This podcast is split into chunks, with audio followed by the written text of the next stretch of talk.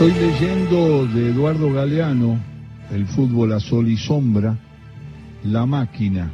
A principios de la década del 40, el club argentino River Plate formó uno de los mejores equipos de fútbol de todos los tiempos. Unos entran, otros salen, todos suben, todos bajan.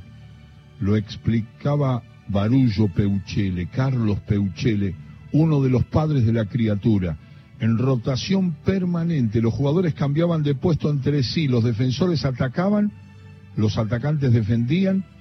En el pizarrón y en la cancha, decía Peuchele, nuestro esquema táctico no es el tradicional 1-2-3-5, es el 1-10. Aunque todos hacían de todo, en aquel River sobresalía la línea delantera. Muñoz, Moreno, Pedernera, Labruna y Lustó solo estuvieron juntos en 18 partidos, pero hicieron historia y siguen dando que hablar. Los cinco jugaban a ciegas, entendiéndose por silbidos. Silbando inventaban caminos en la cancha y silbando llamaban a la pelota, que como perrito alegre los seguía sin perderse jamás. El público bautizó con el nombre de la máquina a aquel legendario equipo por la precisión de sus jugadas. Era un dudoso elogio. Nada tenían que ver con la frialdad mecánica esos atacantes que gozaban jugando y de tanto disfrutar se olvidaban de patear al arco.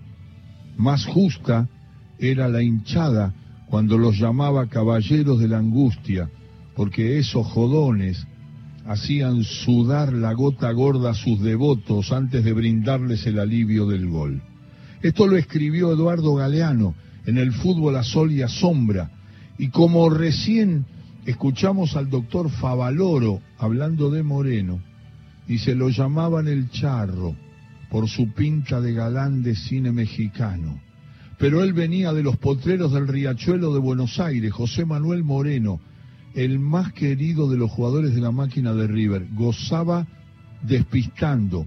Sus piernas piratas se lanzaban por aquí pero se iban por allá. Su cabeza bandida prometía el gol a un palo y lo clavaba contra el otro. Cuando algún rival lo planchaba de una patada, Moreno se levantaba sin protestar y sin pedir ayuda, y por lastimado que estuviera seguía jugando. Era orgulloso y fanfarrón. Le quedó el apodo del fanfa y era peleón, capaz de batirse a trompadas contra toda la hinchada enemiga y también contra la hinchada propia que lo adoraba, pero tenía la mala costumbre de insultarlo cada vez que River perdía. Milonguero, amiguero, hombre de la noche de Buenos Aires, Moreno amanecía enredado en las melenas o acodado en los mostradores. El tango, decía, es el mejor entrenamiento. Llevas el ritmo, lo cambias en una corrida, manejas los perfiles, haces trabajo de cintura y de piernas. Los domingos al mediodía, antes de cada partido, devoraba una fuente de puchero de gallina y vaciaba más de una botella de vino tinto. Los dirigentes de River le ordenaron acabar con ese acabar con esa con esa costumbre, sobre todo por el vino, ¿no? Por, acabar con esa mala vida indigna de un deportista profesional, decían. Él hizo lo posible. No trasnochó durante toda una semana ni bebió nada más que leche. Jugó entonces el peor partido de su vida.